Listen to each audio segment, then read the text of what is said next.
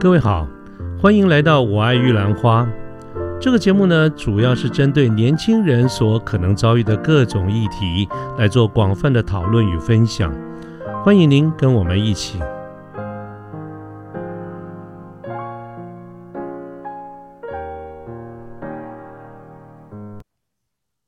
呃，各位好，我是卢天记。现在是民国一百一十年的二月二十八号星期天的下午，那么又到了我们产业讲座的这个时间了。那么今天呢，我想跟大家谈一谈一个比较一般、平常我们少听到的一个领域，叫做特用化学品的这个产业。尤其我们会将重点放在一些呃塑料添加剂这个部分。那么各位听众朋友，听到我谈的这个产业跟这个名字。呃，这跟这个这个名称哈，可能可能大家乍时一时间会觉得说，哎，好像是比较专业或者是比较少见这样子的一个名这个领域。其实呢，我原先也是这样的一个想法。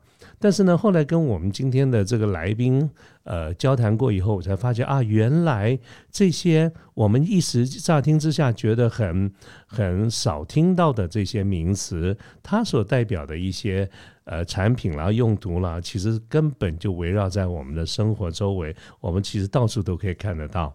啊，所以呢，这个特别要跟各位介绍，我们今天的这个主题呢，谈的就是在比较特殊的化学品产业里面的有关于添塑胶添加剂这个部分。我们今天很高兴邀请到我们的来宾 Julia 啊，来跟大家做一个分享。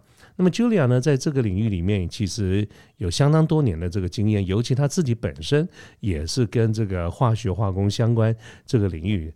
呃，出身可以说是科班的人做科班的这个事情。那至于细节呢，我想待会儿请 Julia 自己来做一个介绍。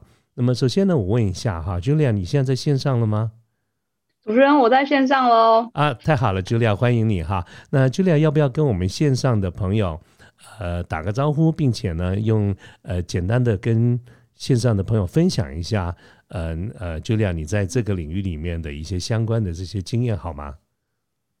好，呃，主持人及各位听众，大家好。那我是 Julia，今天很开心有这个机会，在我爱玉兰花这个平台上跟大家分享一些塑胶产业的，呃，一些呃概况的介绍跟个人工作的经历哦。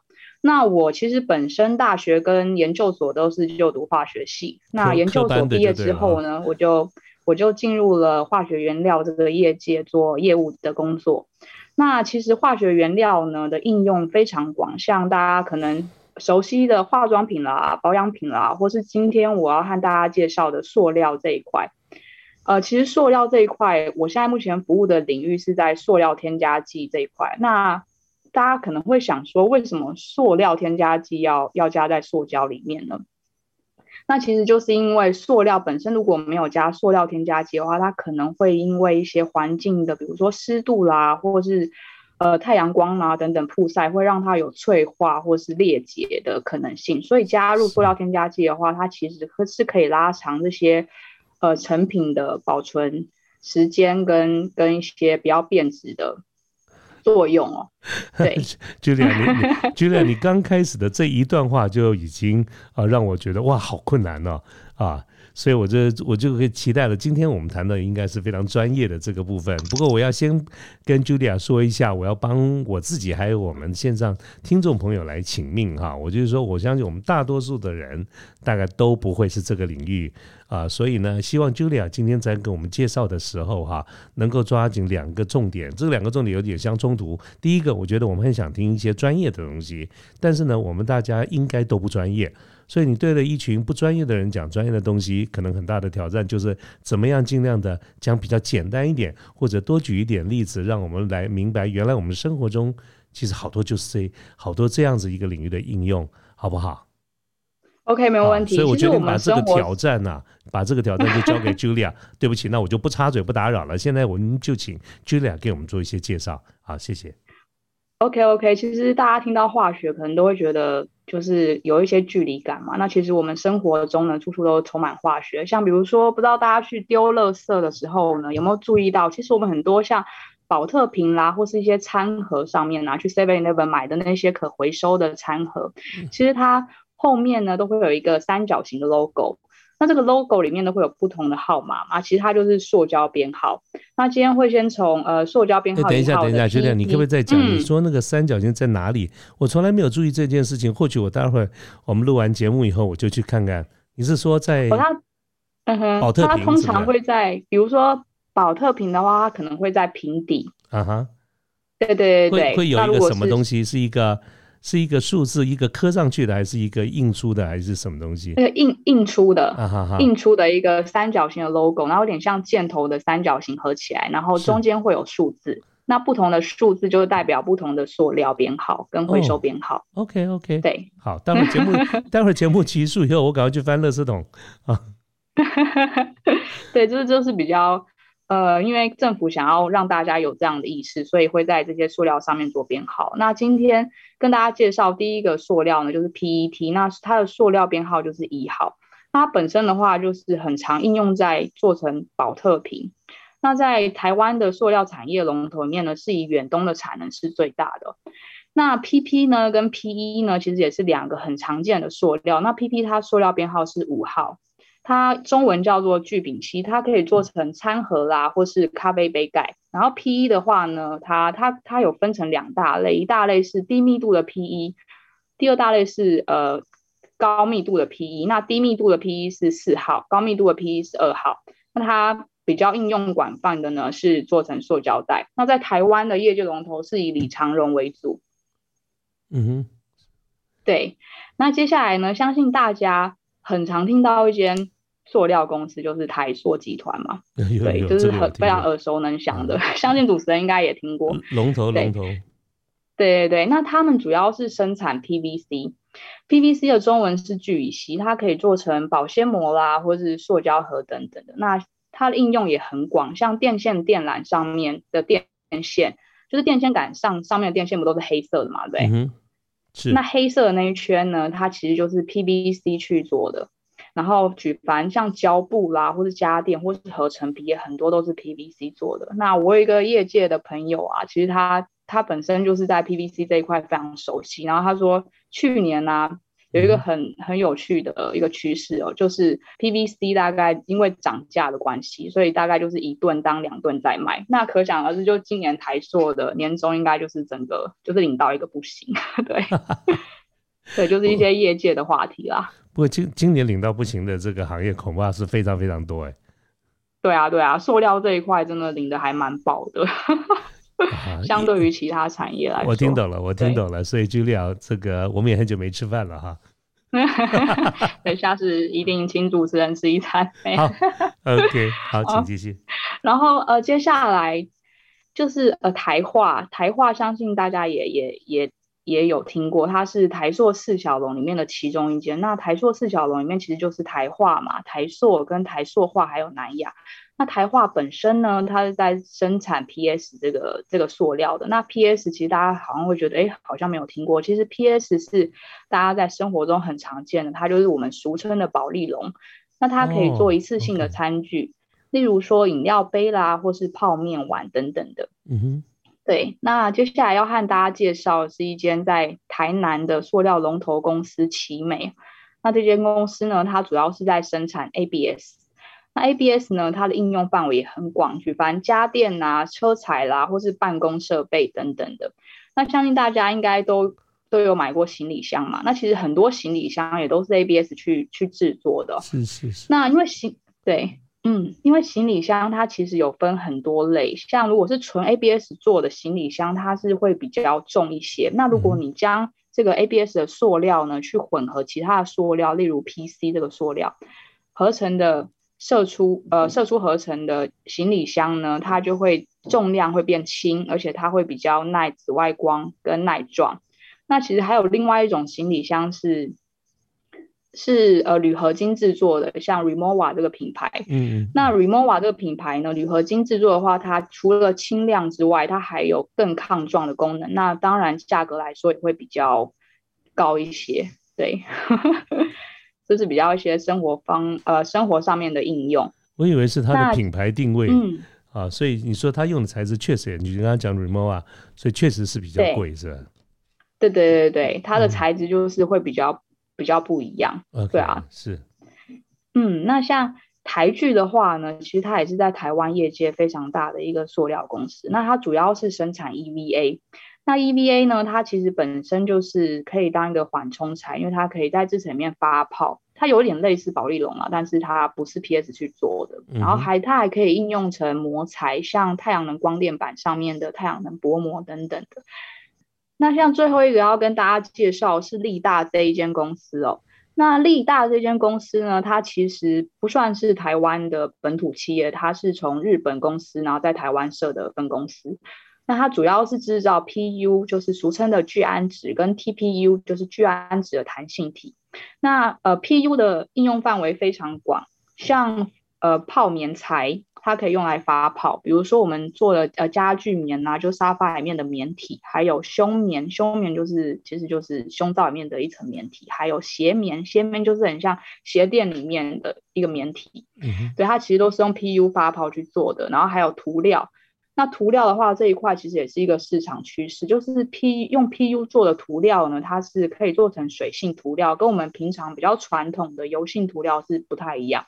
那什么是水性跟油性涂料的差别在哪了？因为油性涂料的话，它其实就是用溶剂去溶解里面的一些有机体，然后去做一些涂料的的产品了那如果你是用水去取代这些溶剂的话，其实你在涂抹的时候呢，不但没有气味，而且对人体跟整个环境都是比较环保的。所以这一块在这个市场呢是，呃，逐渐有非常多人在使用水性涂料这一块。是。然后接下来是人工，嗯，人工皮革。人工皮革大家可以想象成，比如说呃，车子里面的车椅材上面不是就会有一层皮嘛？那那个皮呢，其实很多都是合成皮，那都是 PU 去做的。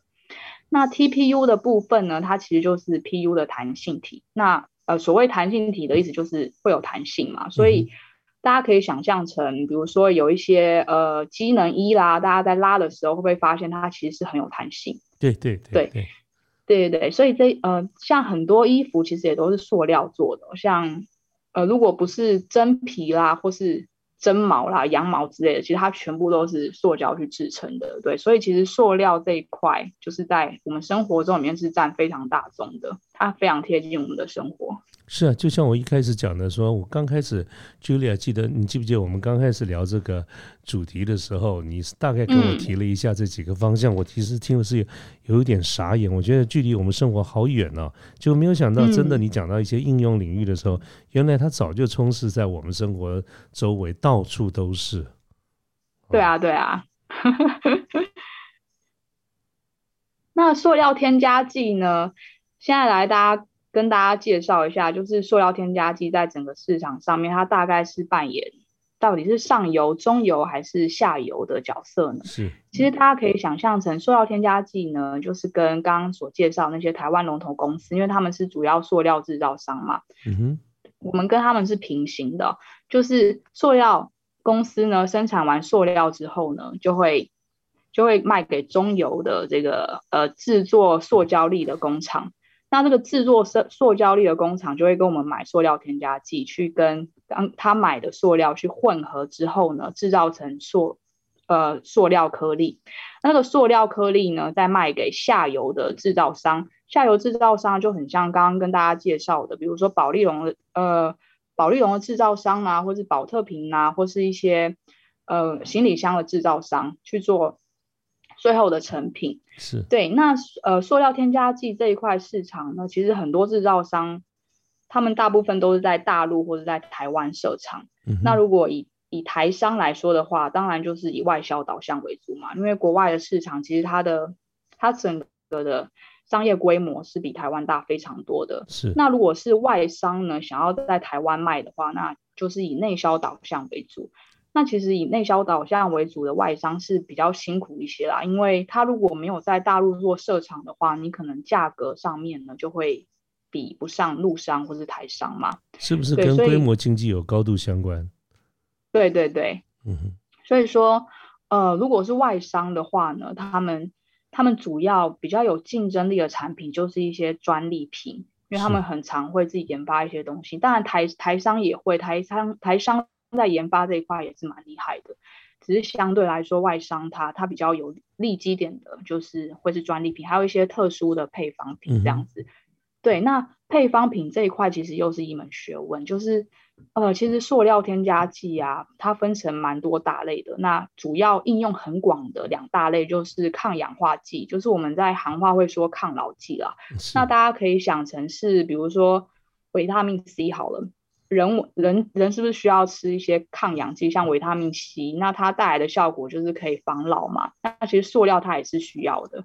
对，那接下呃，然后第二大类呢，就是紫外光吸收剂，就可以想象成它是防晒油。那人需要擦防晒油嘛？这样在阳光的曝晒下面呢，比较不会皮肤会变黑啦，跟老化啦。那塑料也是，就是你加了呃紫外光吸收剂的塑料，它是比较不容易变黄跟变质的。是，对。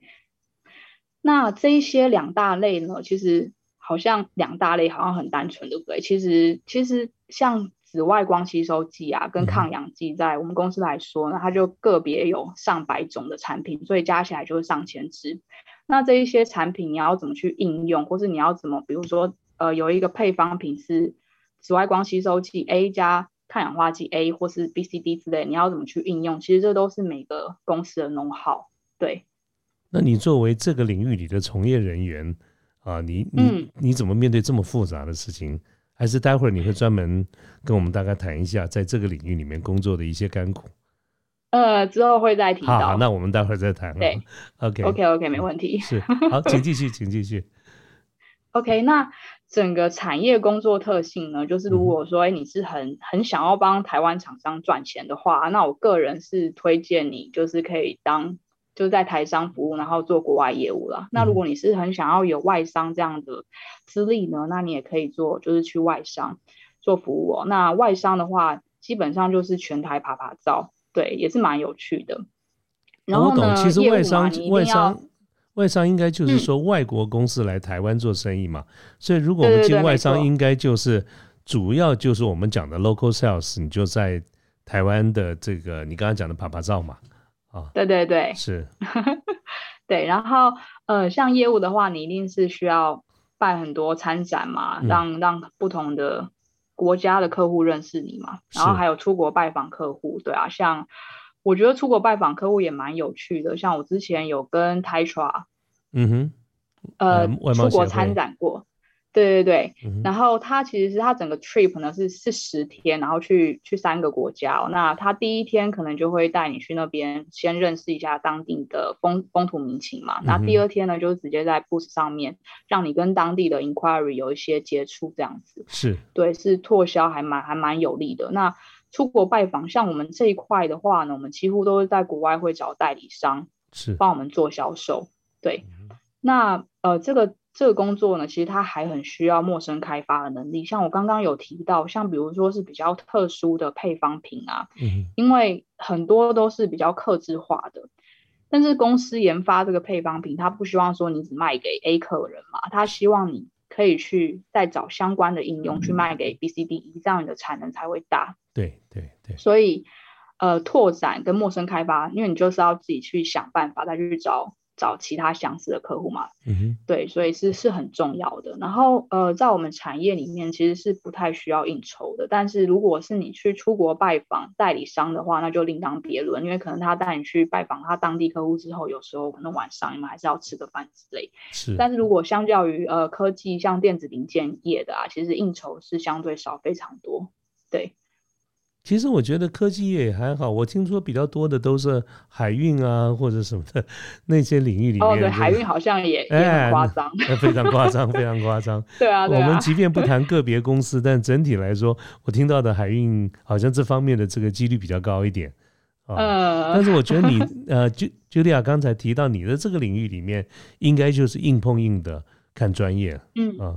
对，比较比较需要跟研发有，就是客户的研发做交流啦。是是，嗯，当然软实力软实力也是很重要啦。是是 是是。对，然后现在跟大家分享一下，就是当业务的甘苦谈啦。因为每个工作一定有有有好的地方，也有可能比较比较辛苦一点的地方嘛。那我觉得当国外业务呢，它好玩的地方是你可以去出国参展嘛，然后跟去各个国家看不同的风景，跟认识当地的市场状况。是。那其实我们公司比较特别，就是我们公司不是说你只有负责国外市场，我们公司是你要负责国外市场，也要负责国内市场，所以你基本上是可以去很多地方的。那在国内市场这一块，就是要自己开车去，去跟直客去跟他们讨论一些一些看他们的需求啦，跟一些产业的。产业的知识这样互相交流，所以所以我觉得，所以 Julia，你啊，你所服务的这个公司，基本上你们的区分方式并不是国内国外的方式，你们而是那你们是以产品线呢，还是是以呃某一种领域里面来区分？其实，因为我们公司是看业绩，所以基本上你什么东西都能卖。那产品线你想要以什么为主，基本上就是你自己去取舍了。对啊，哇塞，这个这个很这个你说起来很有弹性，其实也蛮辛苦的哎。就变成说，你刚才说你们呃两个大领域就有上千个产品，然后国内国外啊，嗯，那那所以 Julia，你个人呢？你个人在公司里面，你的国外客户多还是你的国内客户多？哎，我。大概如果总体来说，因为我们国内是直客嘛，那我一个人可能就照顾了上百家的公司，对啊，所以国内会比较多一些啦，对。但是国外是找代理商嘛，所以也比较难比较。所以你就是你刚才所描述的，一整天开着车到处跑。对啊，对啊。所以难怪你这么难约。而且最近，对，而且最近因为 最近因为疫情的关系，所以根本不能出国嘛。那我们就是各种被，就是对公司有一些政策，就是希望说你就是赶快不要在办公室，那你只能出去台湾的客户做拜访，对啊。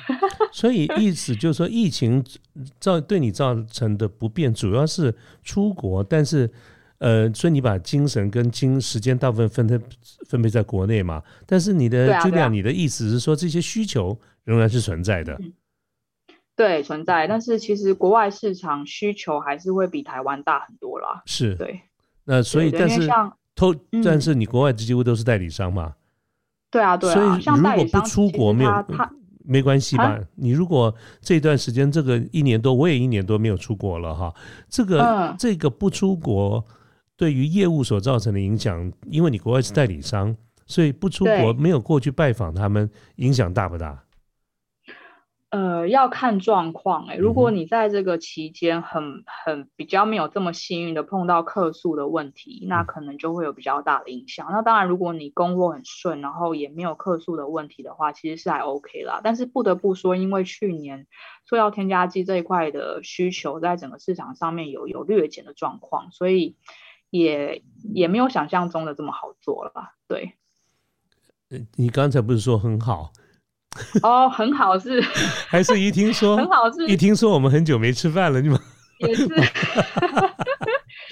好开开玩笑，很好，应该对，就是也没有很差，但是有相对来说比较比较没这么好啦，跟往年来说，对啊。但是有一个好消息，就是今年呢，整个需求又大了，就是又比前几年。预计啦会大了起来，对，所以今年在推用化学品这一块市场基本上是卖家市场，对啊。好，各位听众朋友多包涵一下，我跟这个 Julia 我们是好朋友啊，所以刚刚这个都是跟他开玩笑的啊。就 Julia 不用担心啦，开你玩笑的。没有没有，还是会请主持人吃饭。